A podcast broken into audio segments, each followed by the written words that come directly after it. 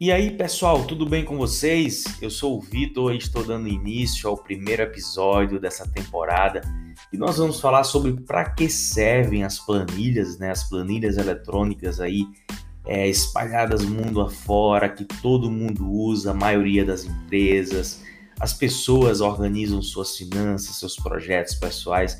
E eu queria mostrar para vocês em três argumentos, em três pontos, né, que caracterizam bem o para que fazer planilhas, para que usamos planilhas. Né? Então, o primeiro passo, o primeiro ponto é que as planilhas servem para o quê? Registrar e armazenar dados.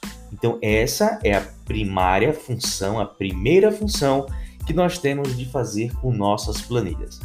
A segunda, aí que vem em seguida, é fazer cálculos com os nossos dados, com as informações ali é, inseridas nas planilhas e também criar relações e associações entre esses dados, né? Que tudo isso vai resultar na nossa terceira terceira opção, que é a de gestão e análise de dados.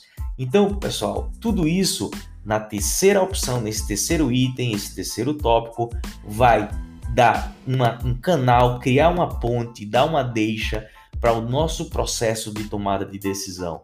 Então, isso vai fazer com que você é, tome decisões baseadas em dados, baseada em informações mais qualificadas, mais confiáveis, e isso fará toda a diferença para os seus resultados finais.